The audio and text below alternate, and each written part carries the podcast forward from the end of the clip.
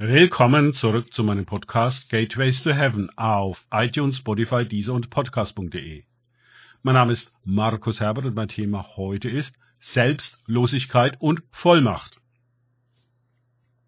Weiter geht es in diesem Podcast mit Lukas 8,40 aus den Tagesgedanken meines Freundes Frank Krause.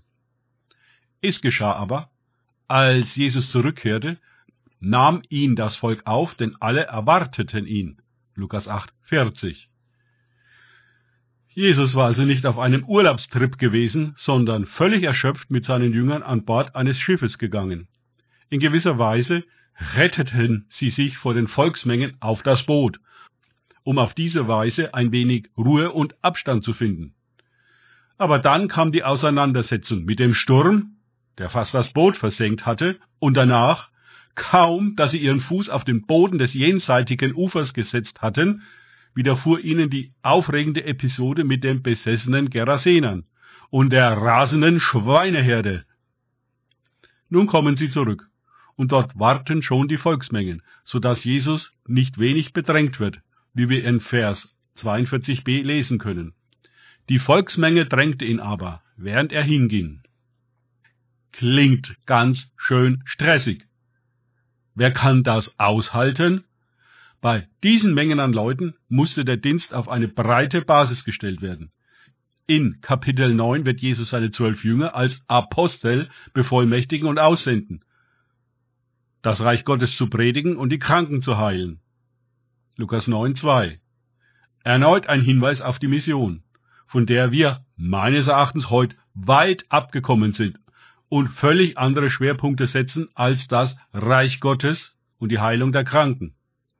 Entsprechend schlechte Ergebnisse erzielen wir, denn die Volksmengen suchen nicht unsere eloquenten Predigten und Kirchenprogramme, sondern nach wie vor die Kraft Gottes. Jedoch mussten diese jüngeren Apostelanwärter für lange Zeit einfach nur bei Jesus sein und alles hautnah miterleben, was er tat, und beobachten, wie er es tat und sehen, was in der Folge geschah. Sie mussten über viele persönliche und menschliche Grenzen gehen, viel loslassen sowie Gelassenheit und Hingabe üben. Sie hatten zu lernen, sowohl mit Hosianna als auch mit Kreuzige umzugehen, mussten das ständige Wechselbad von Erhöhung und Erniedrigung verkraften, denn die einen nannten Jesus einen Heiligen, die anderen einen Ketzer, inmitten solcher Gegensätze festzustehen und inmitten des Gedränges zentriert zu bleiben, das ist die Kunst des Glaubens und des daraus resultierenden Dienstes. Es braucht ein hohes Maß an Selbstlosigkeit. Darüber finden wir aktuell ja nicht ganz so viel Kurse, Bücher und Konferenzen.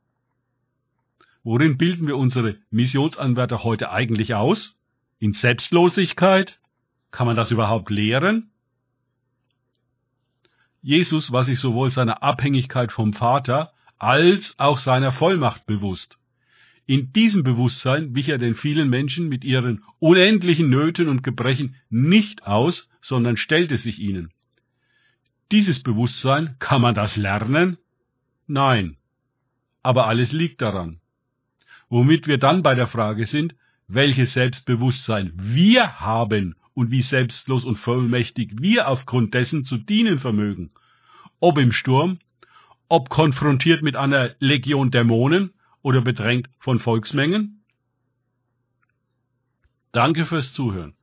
Denkt bitte immer daran, kenne ich es oder kann ich es, im Sinne von erlebe ich es. Erst sich auf Gott und Begegnungen mit ihm einlassen, bringt wahres Leben und Selbstlosigkeit. Gott segne euch und wir hören uns wieder.